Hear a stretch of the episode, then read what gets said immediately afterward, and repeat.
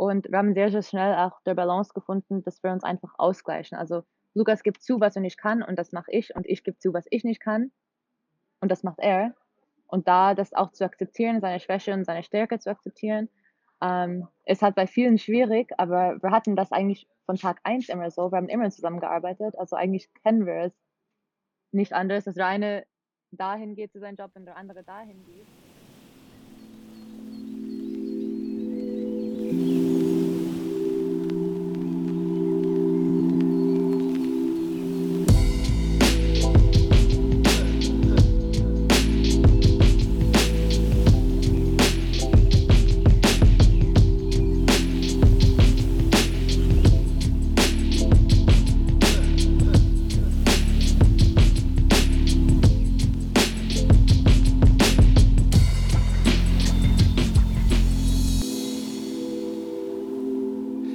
Willkommen bei einer neuen Folge von Architekten und ihre Marken und heute wieder im Interviewformat.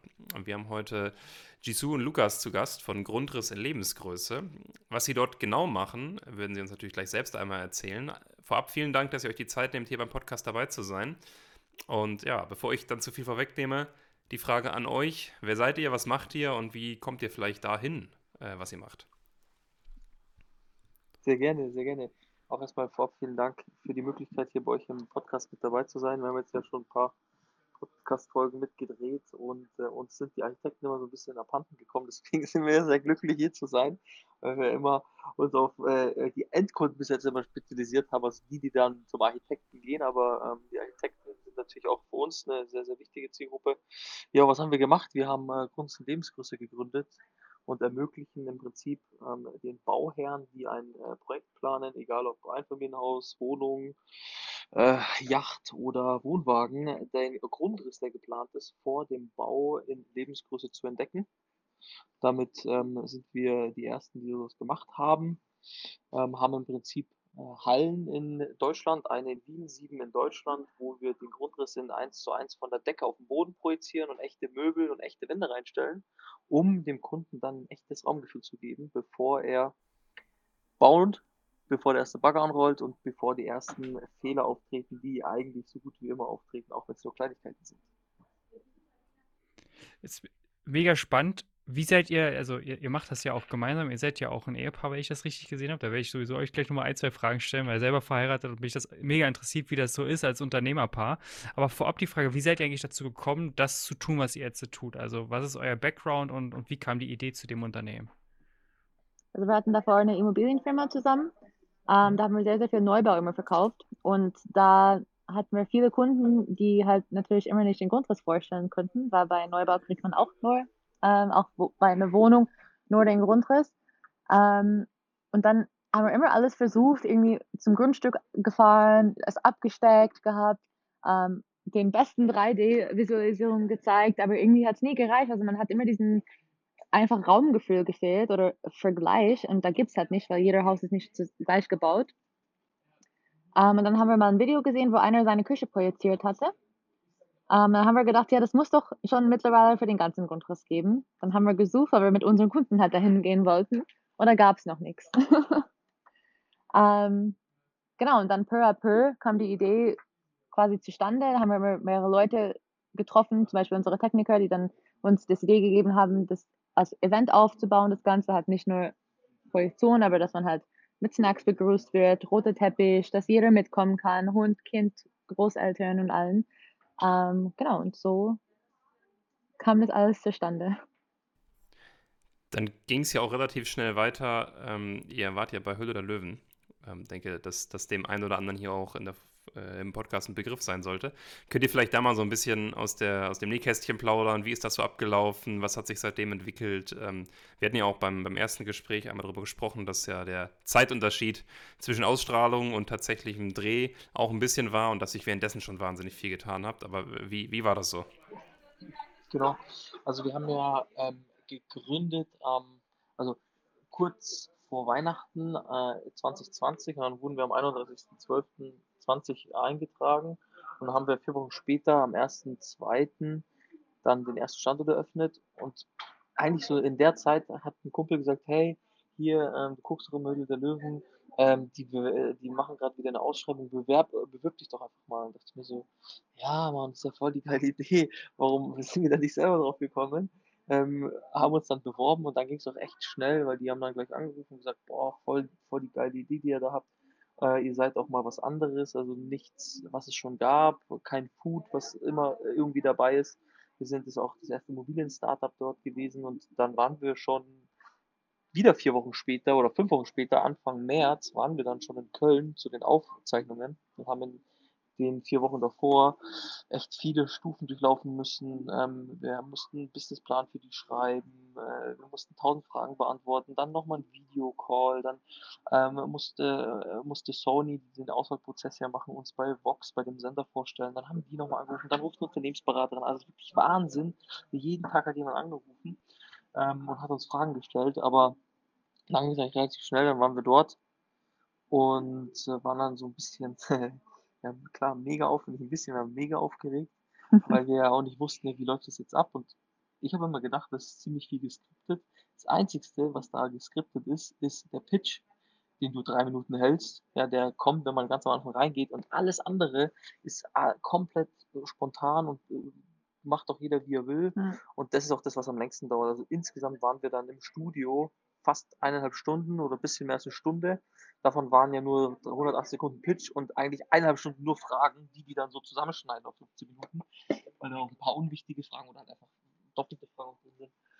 Ähm, aber im Ganzen ist es schon ein sehr wilder Ritt gewesen, von Ja. Gründung bis, äh, bis ging alles so schnell, deswegen war es Ja. auch super emotional und man hat dann immer spekuliert, was so daraus kommen könnte und dann ist das eigentlich passiert, was wir wollten und deswegen Ja, also, ja, wir, genau, wir wollten auf jeden Fall einen Deal haben, klar. Sonst, also, es gehen ja, es gehen ja manche hin, die einfach nur die Show wollen und das Marketing. Das hat uns jetzt wenig gebracht, weil wir wollten einfach einen Investor mit dabei haben, der uns unterstützt mit Netzwerk und der uns unterstützt mit Leuten aus der Branche, uns zu anderen Investoren vernetzt und es hätte halt alleine viel, viel länger gedauert, die Türen von jemandem zu, äh, geöffnet zu bekommen. Ist natürlich dann für uns ein deutlicher zeitlicher Booster auch. Wir waren gar nicht wegen dem Geld da, weil das hätte hinten und vorne nicht gereicht. Wir haben danach ja nochmal drei Runden gemacht. Äh, Wir waren einfach da, dass wir einen Sparringspartner bekommen, der uns begleitet und uns unterstützt und vor allen Dingen auch auf zwischenmenschlichen und wie wir es auch in der Show gesagt haben, auf spiritueller Ebene dann so ein bisschen unterstützen kann und uns weiterbringt und weiterhilft, weil die sind alle mal äh, durch Täler gegangen und haben halt viel daraus gelernt und da können wir halt auch extrem viel daraus lernen, haben wir auch. Und das war eigentlich so der primäre Hintergrund, warum wir das dann bei Höhle der Löwen gemacht haben. Genau. Es ist ja sicherlich so, natürlich neben unternehmerischem Wachstum, da könnt ihr vielleicht auch gleich nochmal drauf eingehen, was sich vielleicht seitdem getan hat, aber ich, ich glaube, man wächst auch persönlich als Mensch unglaublich viel in der Zeit, wenn man quasi ja dann auch mit dem Investor zusammenarbeitet und auch sich mit denen austauscht, weil die bringen natürlich unglaublich viel Erfahrung und Lebenserfahrung, auch Businesserfahrung mit. Was, was könnt ihr so da sagen? Wie habt ihr euch da so auch vielleicht persönlich als Mensch entwickelt seitdem? Also ich finde, dass man in Zusammenarbeit mit den, mit den ähm, Investoren wahnsinnig, wahnsinnig viel und schnell aufnehmen kann. Ähm, gerade was so unter, unternehmerische Denkweisen angeht. Also wir waren davor auch immer schon selbstständig, aber es ist halt was anderes, wenn du dann irgendwie Verantwortung hast für 30, 40 Leute, ähm, acht Standorte hast, Miete bezahlen musst, ähm, die jeden Monat kommen, äh, wo du nicht nur auf dich angewiesen bist. Dieses, dieses ganzheitliche Verantwortung und, und jetzt nicht nur an den nächsten Schritt zu denken, sondern vielleicht auch an den übernächsten Schritt zu denken, wie man mit Fehlentscheidungen umgeht, weil Fehlentscheidungen haben wir so viele getroffen, das ist ja absoluter Wahnsinn gewesen, hätte ich überhaupt nicht gedacht. Aber rückblickend ist man immer schlauer, aber vor allem mit so Fehlentscheidungen umzugehen, gucken, wie kann man es besser machen, was kann man verbessern, was ist gut gelaufen, was ist nicht gut gelaufen. Ähm, da helfen die schon einen extrem, weil die machen das seit 20, 30 Jahren teilweise. Die haben 100 Startups begleitet, über hunderte Startups begleitet. Und die gehen alle immer durch diesen gleichen Kreislauf, weil am Ende kochen alle nur mit Wasser und alle machen im Prinzip die grundlegenden Sachen ähm, gleich, ja, und haben einfach entweder ein anderes Produkt oder eine andere Dienstleistung. Aber das Unternehmerische ist am Ende immer das Gleiche. Deswegen werden auch immer die gleichen Fehler gemacht. Und da können die natürlich präventiv helfen. Und wenn was passiert ist, einfach sagen, hey, alles gut, ähm, passiert, Fehler müssen gemacht werden um daraus zu lernen. Und das ist natürlich auch schon eine gewisse Sicherheit und so ein bisschen, auf das wir uns verlassen können und nicht dann irgendwie von heute auf morgen da alleine stehen und sagen, Mist, äh, was haben wir jetzt verbrochen, äh, wie können wir jetzt aus, äh, uns aus der, aus der Scheiße rausholen. ähm, ja, und da gehört es halt einfach dazu. Was hat sich denn bei euch im Unternehmen verändert seitdem? Also im Vergleich zu vorher, du sagst, Fehler wurden äh, vermieden vorher. Was, was habt ihr vielleicht seitdem anders gemacht? Seit der Ausstrahlung? Oder? Ihr, nee, seit, seit der Zusammenarbeit äh, mit den beiden Investoren. Also ich bin immer so ein sehr ähm, emotionaler Mensch. Also ich lasse mich auch sehr gerne von, von Emotionen leiten. Und das hat halt im, Business überhaupt nichts verloren. Man darf nie eine Entscheidung auf emotionaler Basis treffen. Ich habe zum Beispiel, also wir, wir hatten dann Bewerbungsgespräche und wir haben so viele Bewerbungen und jetzt auch äh, Franchise-Angebote. Ähm, das ist der absolute Wahnsinn. Und ich bin dann immer so, sagt immer, ja Mann, der, der oder die ist ja voll cool und voll geil. Und wenn ich dann diese frage, dann sagt sie, hä, nee, überhaupt nicht. Ja, das, die passt nicht zu uns, der passt gar nicht zu uns. Ich sage, hä, wieso, man ist doch voll der coole Typ, ja, aber das und das. Und dann merke ich immer wieder, dass mich so sehr emotional leiten, dass wenn ich den Typen cool finde, ähm, habe ich manchmal einfach so viel Mitleid zu sagen, hey, nee, ja. passt nicht, ja. Dann sag ich lieber zu. Ähm, und das ist halt vor allen Dingen, was, was ich gelernt habe, weil ich hab, musste das halt davor nicht machen. Davor hatten wir irgendwie fünf, sechs Leute und das war überschaubar und es ja. war auch alles irgendwie meine Frau, mein Bruder, äh, ähm, die guten Freunde von mir, da musste ich kein Bewerbungsgespräch machen. Und das ist natürlich äh, ein großer Punkt gewesen, weil eine gute Firma steht und fällt mit guten Mitarbeitern und die zu heiren ist äh, echt eine riesen Herausforderung, die wir auch echt unterschätzt haben. Also wir hätten es uns nicht so schwer vorgestellt und vor allen Dingen auch nicht so kompliziert, ja, weil manchmal macht man die Dinge so kompliziert, wo ich mich sage, ey, warum machen wir es einfach einfach? und sagen einfach hier, komm morgen vorbei und fang an zu arbeiten. Aber dann musst du an so viele Sachen denken, die dann kommen, äh, wo du vorher gar nicht im blassen Schimmer daran denkst, ja, dass man darauf auch noch achten muss. Die Sicherheiten, was alle brauchen, vor allem, weil wir sagen, hey, ihr werdet ja Geld verdienen, sieht ihr doch bei den anderen, aber das reicht halt vielen nicht. Aber Lukas wird halt auch immer jedem eine Chance geben, um sich zu beweisen, aber Frauen haben da ein anderes Bauchgefühl manchmal. Stimmt auch immer. Ja, ja, und da ja, kommt ja dann immer der Spruch von Investoren, hire wisely, fire quickly. Und das ist so, was mir ein bisschen schwer gefallen ist. Ähm, was auch immer noch schwer fällt, weil es ja nicht cool, jemanden zu kündigen. Ähm, und das dann auch aber nicht aus einer emotionalen Sicht, sondern aus, aus faktischer Sicht zu machen und es nachvollziehbar zu machen und dass er ein gutes Gefühl hat, ist dann echt äh, eine Herausforderung, aber genauso auch eine Herausforderung, gute Leute zu bekommen. Ja, absolut. Jetzt habt ihr gerade schon mal so ein bisschen gesagt, wie ihr euch ergänzt, vielleicht auch als, äh, als Paar, das zusammen das Unternehmen leitet. Wie ist denn das, wie ist das so für euch, so als Ehepaar? Also, ich habe das gehört, ihr habt das schon vorher gemacht äh, mit einem Immobilienunternehmen. Jetzt habt ihr dieses Unternehmen zusammen gegründet und, und leitet das auch zusammen. Wie ist das so für euch, äh, gerade auch vielleicht so das Thema Privates und gleichzeitig aber auch äh, Business miteinander zu kombinieren und da irgendwie so eine vernünftige Balance zu finden und den anderen das nicht übel zu nehmen, wenn man dann sich vielleicht doch mal reibt, sagen wir mal, im Unternehmen. Ja, also es ist eher in jeder Beziehung, man will halt die gleiche, man muss die gleichen Sachen wollen oder gleiche Zukunft sehen, sonst passt die Beziehung eh von vornherein nicht. Das wollen viele vermeiden. Und eigentlich seitdem wir zusammengekommen sind, wollten wir immer das Gleiche. Und das ähm, passt. Und wir haben sehr, sehr schnell auch der Balance gefunden, dass wir uns einfach ausgleichen. Also Lukas gibt zu, was er nicht kann und das mache ich und ich gebe zu, was ich nicht kann und das macht er. Und da das auch zu akzeptieren, seine Schwäche und seine Stärke zu akzeptieren, ähm, ist halt bei vielen schwierig, aber wir hatten das eigentlich von Tag 1 immer so. Wir haben immer zusammengearbeitet, also eigentlich kennen wir es nicht anders, dass der eine dahin geht zu seinem Job und der andere dahin geht. Ähm, und das mit dem Privaten, ja, das ist schwer, ähm, weil man halt doch als Selbstständiger halt 24-7 irgendwie an Arbeit denkt oder auch wenn man irgendwie sonntags mit dem Hund spazieren ist, da redet man halt trotzdem dann über Arbeit. Ähm, das ist schon schwer zu unterscheiden, aber das ähm, lassen wir aktuell auch zu, weil es hat durch auch der Anfangsphase noch das erste Jahr, äh, da muss halt alle Augen auf der Firma und ja, das ist das Gute, dass wir da auf der gleichen ja. Page sind. Was das also es ist gut, dass wir es vorher äh, auch schon nicht anders kannten. Ähm, ich glaube, wenn man wenn man jetzt aus zwei unterschiedlichen Welten kommt oder es gar nicht so ge gekannt hat vorher, dann glaube ich, äh, ist nochmal eine andere Sache. Aber äh, bei uns war echt das Glück, wir waren davor schon immer äh, verwandelt in der Arbeit und im Job. Ähm, und deswegen war das für uns keine große Umstellung. Eher dann die Umstellung auch mal zu sagen, hey, lass uns mal wieder was so ohne Arbeit machen, privat, wirklich privat, privat, mal nicht über Arbeit reden. Oder Handys Handy weg und Laptop aus. ja. Aber Mai, am Ende des Tages muss man immer verzichten, egal was man will. Ich sage immer so ein schönes Beispiel, wenn man ein, ein, ein Sixpack haben will, musst du halt auf die Snickers verzichten und wenn du die Snickers haben willst, musst du halt auf den Sixpack verzichten und so ist es halt bei uns auch. Deswegen, wir wissen, auf was wir verzichten, wir haben es ja bewusst gemacht.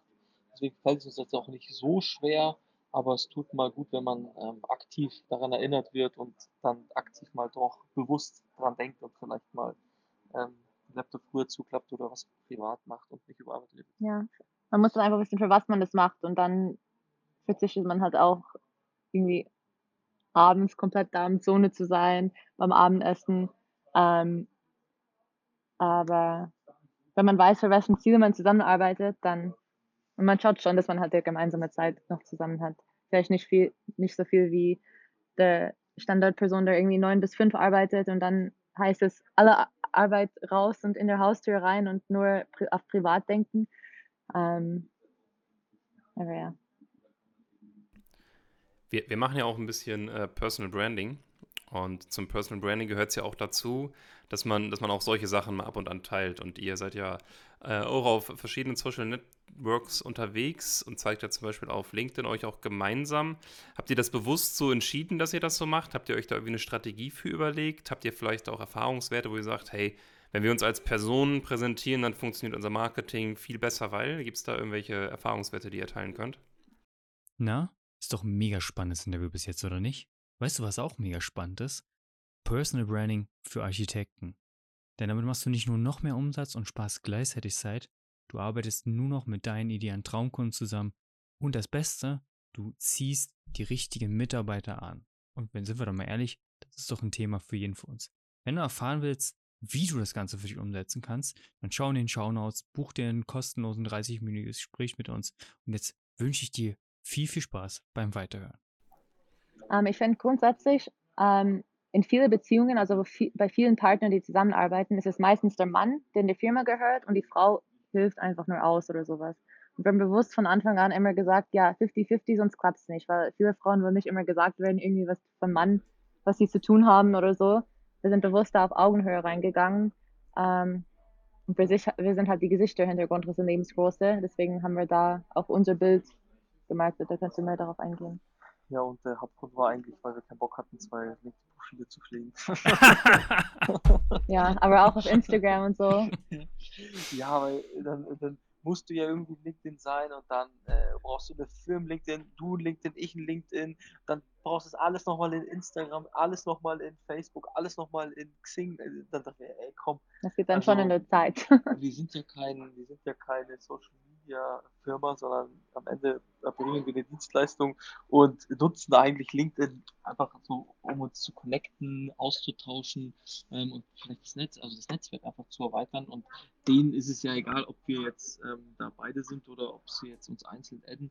Finde ich sogar manchmal echt auch cooler, weil die Leute ähm, dann eben uns beide gleich ansprechen. Manchmal ähm, wird halt Giso angeschrieben, manchmal werde ich angeschrieben über das Profil und dann kann man es auch zuordnen. Ähm, also es ist eigentlich ganz entspannt, aber ich glaube, so der Treiber war wirklich zu sagen, hey, lass uns mal äh, jetzt nicht 1000 Social Media äh, Profile erstellen, sondern wir machen eins, wir sind 50-50 in der Firma, äh, wir sind verheiratet, warum dann auch nicht ein gemeinsames Profil auf LinkedIn? Was ist eigentlich eure, so, so die Vision, mit der ihr angetreten seid, wo ihr irgendwann mal hin wollt in fünf Jahren? Ähm, außer natürlich 500 Standorte wahrscheinlich weltweit und überall natürlich eure Hallen platziert zu haben, aber vielleicht noch so ein bisschen darüber hinaus. Was ist so eure Vision für das Unternehmen?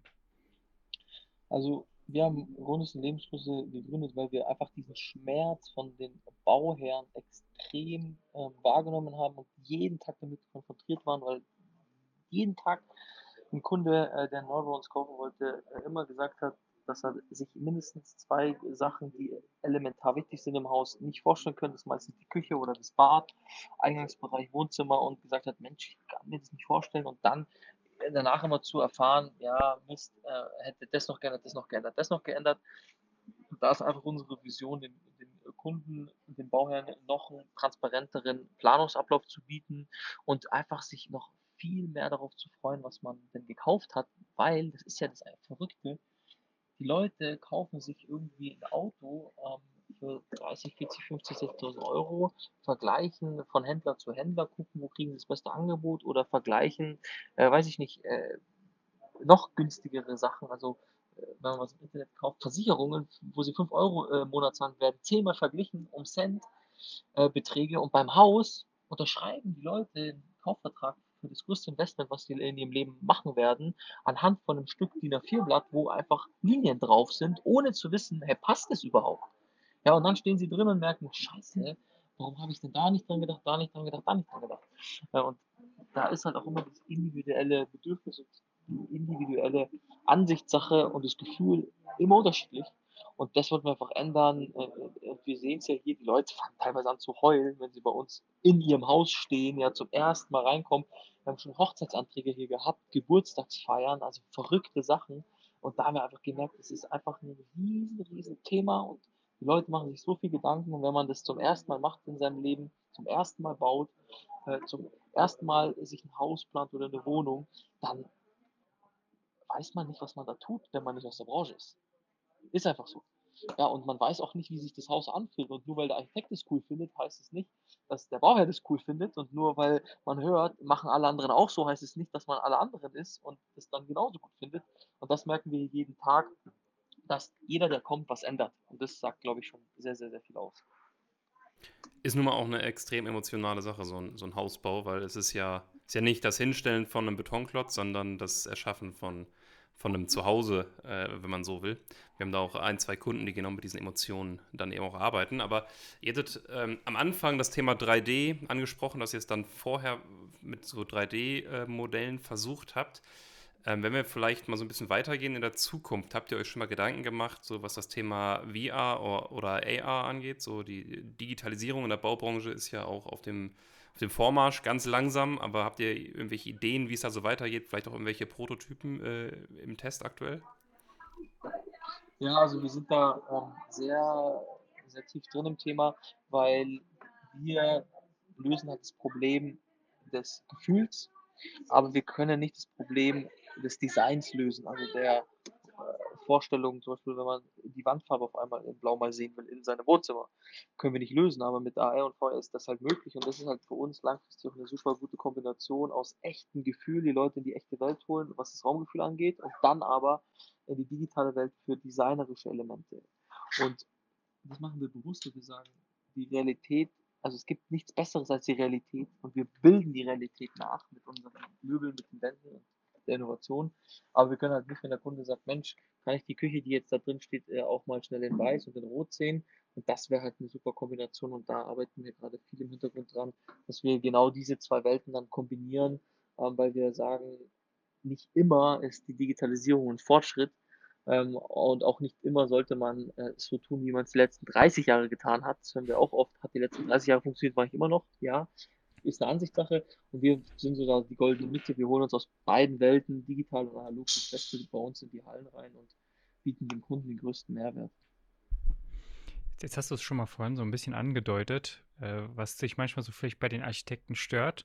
Und du hast ja gesagt, bist auch immer ganz froh, in einem Podcast zu sein, wo du eben genau die erreichen kannst. Du hast jetzt letztendlich, oder ihr habt letztendlich jetzt hier die Bühne, auch mal äh, zu sagen, was ihr euch vielleicht von den Architekten wünscht. Was wäre denn, wenn ihr sagen könnt, oh, das würde ich mir einfach wünschen, dass sich da ein Wandel in der Architekturbranche und bei den Architekten einfach durchsetzt? Was wäre das von eurer Seite aus?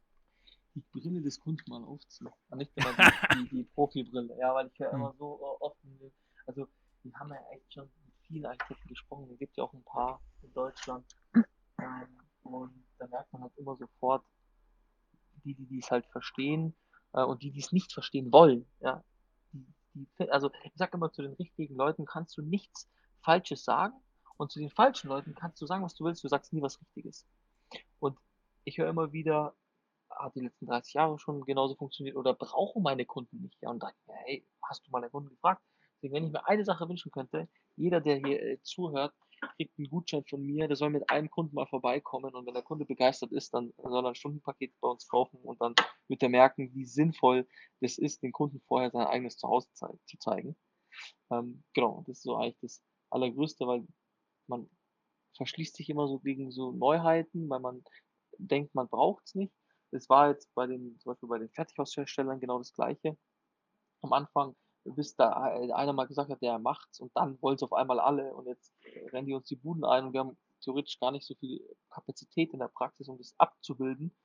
Ähm, und dann wollen es immer alle haben und so wird es in der Architektenbranche auch sein. Die, die es verstehen, die werden es für sich nutzen. Klar, wir werden wir nicht alle bekommen, ähm, aber man sollte mal auf jeden Fall offen dafür sein, wenn es die Kunden gut finden und das erkennt man auch in unseren Bewertungen. Also das ist ja manchmal Wahnsinn, was die Leute für super schöne Feedbacks und Romane darüber schreiben, wie das bei uns war. Und da kann man, glaube ich, für sich auch ein paar Vorteile rausziehen als Architekt. Also die Aufforderung hier, der Pitch für jeden Architekten, der zuhört, durch mal, durchaus mal vorbeikommen, sich das einmal anschauen und dann äh, direkt buchen. Ähm, genau. Was, was macht ihr dann so? Also mich interessiert immer so ein bisschen dann auch das, die, die Tätigkeit dahinter, was ihr so als Unternehmer macht. Was sind denn so eure täglichen Aufgaben? Steht ihr auch mit äh, in der Halle und bringt den, den Besuchern da ihren, den Grundriss näher? Oder geht es bei euch eher um organisatorische Tätigkeiten? Geht es bei euch eher darum, ähm, ja, zu verkaufen? Oder habt ihr so ein, zwei Sachen, wo ihr sagt, egal wie groß wir werden, das lasse ich mir einfach nicht nehmen, da habe ich immer noch Bock drauf? Ähm, also die Termine machen wir nicht mehr, haben wir am Anfang äh, zusammen gemacht immer. Aber jetzt, äh, in, also in jedem Standort gibt es halt die Kundenbetreuer, die da die Termine durchführen. Äh, Lukas kümmert sich hauptsächlich um den Vertrieb und Expansion. Ich um Social Media und Marketing. Und dann die kleinen Sachen teilen wir uns dann auf. Ähm, Gibt es irgendwas, was du genau. irgendwas abgeben würdest? Wenn wir halt, also was ich immer gerne mache, ist, wenn wir eine neue Erlebniswelt, so nennen wir ja unsere Produkte, äh, launchen. Also wir haben ja angefangen mit Grund- und Lebensgröße, das ist die reine Produktion und machen aber mittlerweile auch den äh, Küchenverkauf, also Küchenplanung in Lebensgröße. Ähm, und da ist immer ganz wichtig, auch das selber mal zu machen, um mal diesen Prozess zu verstehen, zu gucken, was klappt, was funktioniert noch nicht, wo kann man optimieren. Und deswegen haben wir auch ganz, ganz lange die Termine selber gemacht äh, bis wir irgendwann mal so viel, also dann irgendwie drei Standorte, vier Standorte haben, dann war es natürlich nicht mehr möglich.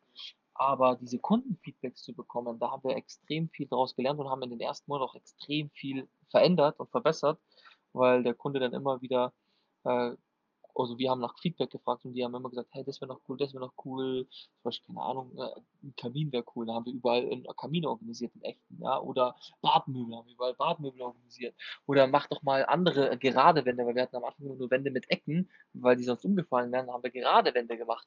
Aber wir sind halt immer mit den Kundenfeedbacks gewachsen und das ist, glaube ich, so das, was wir uns auch nicht nehmen lassen, äh, wenn wir was Neues hm, kreieren, eine neue Dienstleistung, dass wir dann das am Anfang immer selber machen und gucken, wie kommt es überhaupt an und funktioniert es überhaupt, was wir uns da vorstellen. Aber im Großen und Ganzen ist es natürlich mittlerweile schon ein Rad, das sich dreht und mh, hm, was man nur mit Strukturen und Prozessen bewältigen kann. Und das ist eigentlich eher so unsere Sache, die wir machen, versuchen, optimale Prozesse und Strukturen zu schaffen. Und ich glaube, damit sind wir auch äh, sehr, sehr gut bedient. so ist es. Wir haben in unserem Podcast immer eine Frage und das Schöne ist, wir kriegen jetzt auf jeden Fall mindestens zwei Antworten auf diese Frage, die wir jedem Gast immer stellen, weil wir beide sind absolute Bücherratten. Vielleicht, man sieht es ja auch bei mir im Hintergrund, ein, zwei Bücher. Ich habe ja aber links noch einen riesen Bücherregal rumzustehen. Und die Frage an euch beide, welches Buch könnt ihr empfehlen, wo ihr sagt, das muss auf jeden Fall jeder gelesen haben oder vielleicht auch welches Buch lest ihr aktuell gerade? Ladies first. Muss ich kurz nachdenken ich sag meins, ähm, das ist, glaube ich, auch für Architekten mega gut. Das heißt, ähm, 100 Million Offers von Alex Hormozy, H-O-R-M-O-Z-I, Hormozy. Ähm, und der beschreibt da ziemlich, ziemlich gut, aus, aus welchen Gründen Leute entweder eine Dienstleistung oder ein Produkt kaufen. Ähm, und das ist gerade in unserer Dienstleistungsbranche und wo ja die Architekten auch sind, extrem wichtig, mal die Kunden sich zu verstehen und vor allen Dingen zu verstehen, ähm, warum kauft ein Kunde vielleicht sogar teurer irgendwo ein, wenn er mehr Service bekommt. Und das hat bei uns nochmal so echt viele Augen geöffnet, ähm, weil wir gesagt haben, stimmt eigentlich, warum packen wir eigentlich nicht noch mehr ähm, Service rein? Und daran arbeiten wir auch gerade, dass wir eben diesen Zyklus oder dieser, äh, ich sag, ich sag immer, dieses ähm, Rad, was wir drehen, möglichst mit vielen Speichen ergänzen und dem Kunden versuchen, wirklich irgendwann eine Komplettlösung zu bieten, dass der bei uns planen kann, die Projektion macht, äh, die Finanzierung, den Altbestand verkauft, die Küche kauft, die Möbel kauft, ähm, den Umzug mit uns macht, in zehn Jahren mit uns wieder verkauft, also dass er wirklich eine Anlaufstelle hat und wir immer eine Dienstleistung und einen Mehrwert liefern können, ähm, wo der Kunde sagt, geil, darauf habe ich gewartet und ähm, da arbeiten wir jeden Tag hart dran, dass wir da wirklich ein komplettes Paket liefern und in jedem Paket auch einen Spezialisten dabei haben. Wir sagen nicht, dass wir alles können, aber wir versuchen halt mit Spezialisten ein Rad zu drehen, was sehr, sehr gut sich drehen lässt und was viele Probleme löst und einen Service bietet, wo der Kunde mega Vorteile hat. So, jetzt hast du lange Zeit gehabt für dein Buch. ja, ich kann halt irgendwie nicht an eins denken. Hm. Ähm, aber aktuell lese ich, also ich lese sie halt eh immer auf Englisch, weil ist ja meine Muttersprache. Ähm, aber, also ich höre gerade auf Audible um, ähm, The Universe Has Your Back von Gabrielle Bernstein. Das ist eigentlich so auf Frauen, für, von Frau für Frauen geschrieben. Es geht einfach um Glaubenssätze und ähm, ja, auch viel um Frauen im Business, weil ich finde, da hat der Businesswelt noch viel zu lernen, indem man halt Frauen mehr antrauen soll, was die Sachen angehen. Ähm, da gibt es viele, die glauben immer, nee, ich mache nur Geschäfte mit Männern. Vor allem in Deutschland, also in Kanada und in Amerika ist es also schon viel mehr advanced, aber hier noch nicht. Genau, das ist, was ich aktuell lese.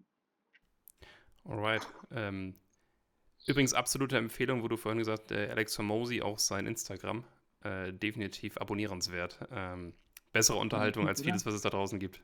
Ja, ja. Vielen, vielen Dank, dass ihr dabei wart. Ich habe es eingangs gesagt, bei uns ist es so, die Gäste haben das letzte Wort und auch natürlich jetzt ist es so. Ähm, wenn ihr noch etwas mitgeben wollt, äh, wie kann man euch erreichen? Was wollt ihr vielleicht den Architekten, die hier zuhören, nochmal mitgeben? Dann könnt ihr das jetzt tun. Wie gesagt, vielen Dank, dass ihr euch die Zeit hier genommen habt. Und dann war es das von meiner Seite aus. Ähm, stage is yours. Willst du sagen, Schatzi? Sonst sage ich auch nochmal vielen Dank für eure Zeit. Vielen Dank für den mega geilen Podcast und äh, wie gesagt nochmal der Aufruf, jeder Architekt ähm, kriegt liebend gerne ähm, Stunden, Stunden von uns, also eine Erlebnisstunde von uns geschenkt, for free, mit einem Kunden einfach mal vorbeikommen, das Erlebnis einfach mal erleben und dann den Kunden nach Feedback fragen, wie der Kunde es fand. Nicht wie man es als Profi sieht, weil als Profi sieht man eh immer äh, die schlechten Seiten, aber der Endkunde der sieht nur die guten Seiten, weil der will ja sein Haus perfekt gehabt und geplant haben.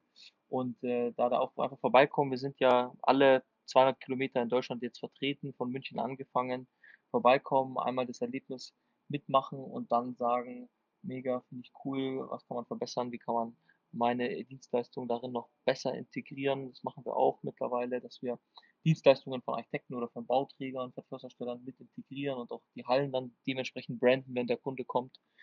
Ähm, und ich glaube, da wird man zusammen sehr, sehr, sehr viel Mehrwert kreieren können und dem Kunden einfach einen mega Mehrwert liefern.